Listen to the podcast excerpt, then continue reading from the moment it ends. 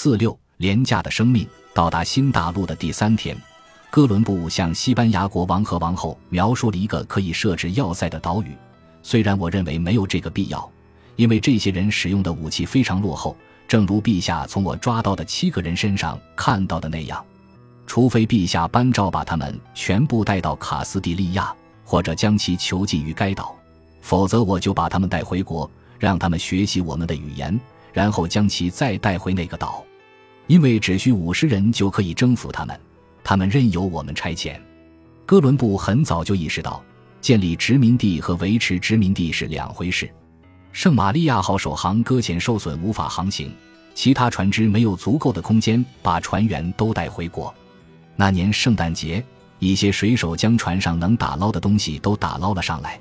哥伦布命令他们先暂居在伊斯帕尼奥拉岛上的拉纳维达。当时一共配有四十名殖民者，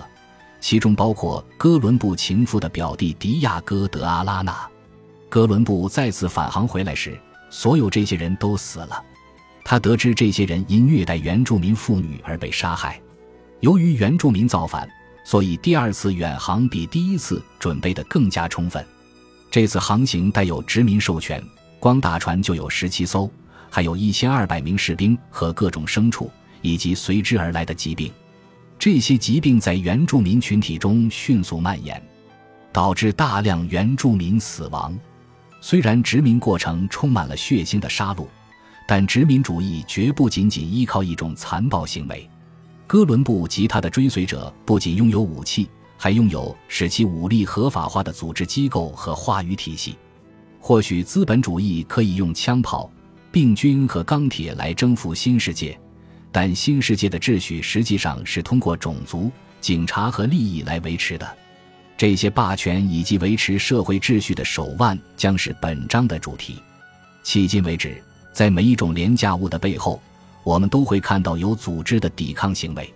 妇女、雇佣工人、原住民，甚至日薄西山的统治阶级成员，所有这些人都起来反抗，拒绝臣服。他们或多或少取得了一些胜利。对此，资本主义采用新战略来开疆拓土，并且巩固现有的领地。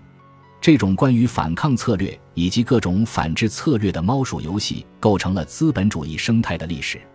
政府、商人和金融家在追逐利益的过程中，创造力和毁灭力都达到了新的高度。但是，资本主义生态也通过采取巧妙的社会治理艺术及科学实验，实现自我扩张和自我巩固。在这些更加持久和灵活的社会统治技巧中，有一种技巧我们如此熟悉，以至于人们很容易遗忘它的新颖性和独特性。这种技巧被称为民族国家。本章的主要内容是讨论资本主义生态和现代民族国家是如何相互塑造的。这种相互塑造得益于殖民地、早期资本家和野蛮人之间的互动，以及资本主义成立之初的通信技术。依赖廉价物对社会秩序进行维持，总要借助武力与劝告、施压与妥协才能达成。正如安东尼奥·葛兰西所说：“维持霸权，就是在一个能够不断超越其竞争对手的集团中，招募和维持来自全社会的武装力量。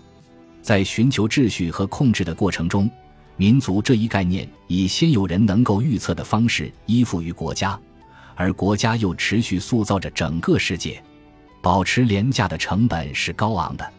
司法、治安及海内外驻军是维持资本主义生态所需要承担的昂贵成本。我们把本章命名为“廉价的生命”，而没有将之称为“昂贵的国家”或“悲催生活”的合理化，是因为本书的关注点并不在于政府机构，而在于机构建立的过程和产生的影响。从技术上说，生命跟其他的廉价品不一样。但如果早些承认这一点，那么该标题是不合时宜的。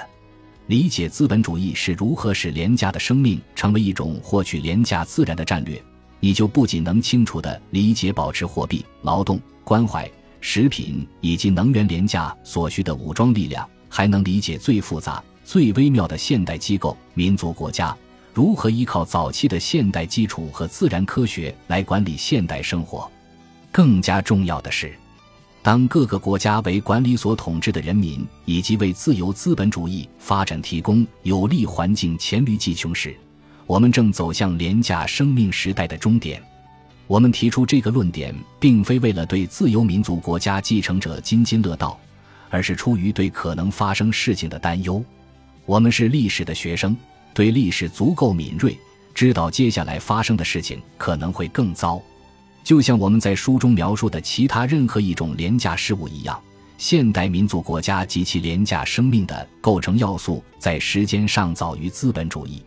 古典和早期的现代生理学家，如亨利·科尼利厄斯·阿格里帕、帕拉塞尔苏斯和安德雷亚斯·维萨里，提出了人类类型学。该门学科可以让人了解社会等级中人的自然位置，类似以上提到的生理学家处于社会等级的一个端点。另一个端点是混血儿，如果有必要，其身体特征可以被解释为群体内天生差异的医学表现，这为了解不同血统如何形成与被追溯提供了一些依据。像野蛮人一样，混血儿一词也应该引起人们的警惕，因为它与跨越人类和非人类动物边界的生物有关联。混血儿更能使人们接受纯正血统观。如果没有令人作呕的交配的威胁，就不会有纯正的血统。关于等级与身体的思想观念由来已久，需要各种特殊机构武装和传播这些观念。民族国家就是这样的机构，它形成于资本主义，且有一定偶然性。为了弄清这一点，让我们回到黑死病时期。在欧洲中世纪晚期，一系列城邦的犹太社区已经通过谈判达成了一律信教的方式。他们所依据的教律，并非来自罗马，并由当地主教来解释，而是来自摩西五经，并由拉比来解释。这些停止争辩的协议总是非常危险的。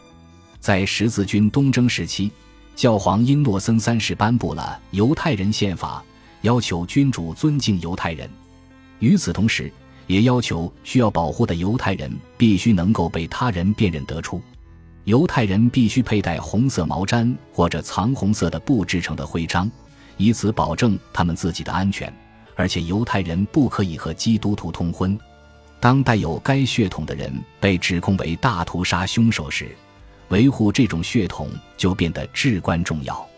让我们回到一千三百四十七年黑死病时期。最近，对瘟疫爆发地所发现尸体的基因分析表明，黑死病是鼠疫杆菌引起的疾病。而且是通过至少两条路线传入欧洲的，一条是通过法国南部，另一条是通过挪威和低地国家。死亡人数本不应该这样高，之所以死了那么多人，原因就是本书在序论和第一章中所提到的，在中世纪温暖期结束时社会生态的动荡。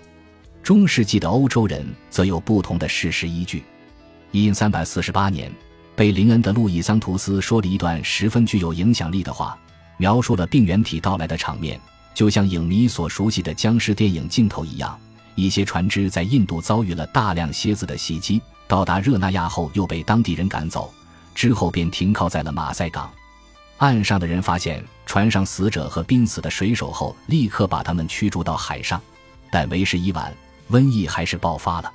路易桑图斯认为，瘟疫是对那不勒斯的乔安娜王后的天谴，因为她谋杀了自己的丈夫匈牙利的安德鲁。相比于东方传染病和杀死自己合法丈夫的女人所引起的恐惧，更重要的是把责任归咎于近期引人注目的犹太社区。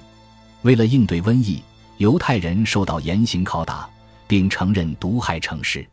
尽管在一三四八年。教皇克莱蒙特六世禁止法外处决、屈打成招以及强占犹太人的财产，但随着瘟疫在人群中蔓延，这种屠杀仍然遍布整个欧洲。其中一个耸人听闻的事件发生在一三四九年一月九日，所有在巴塞尔的犹太儿童被迫和他们的父母分开，并且被强迫接受基督教洗礼。当时城中的六百个成年犹太人被带到莱茵河的沙洲上。绑在柱子上烧死了，数千犹太人在城邦国家发起的屠杀中丧生，在被邻居迫害和残杀之前，一些犹太社区的成员选择了自杀。尽管罗马教廷一再下令禁止，但是这些暴行仍在发生。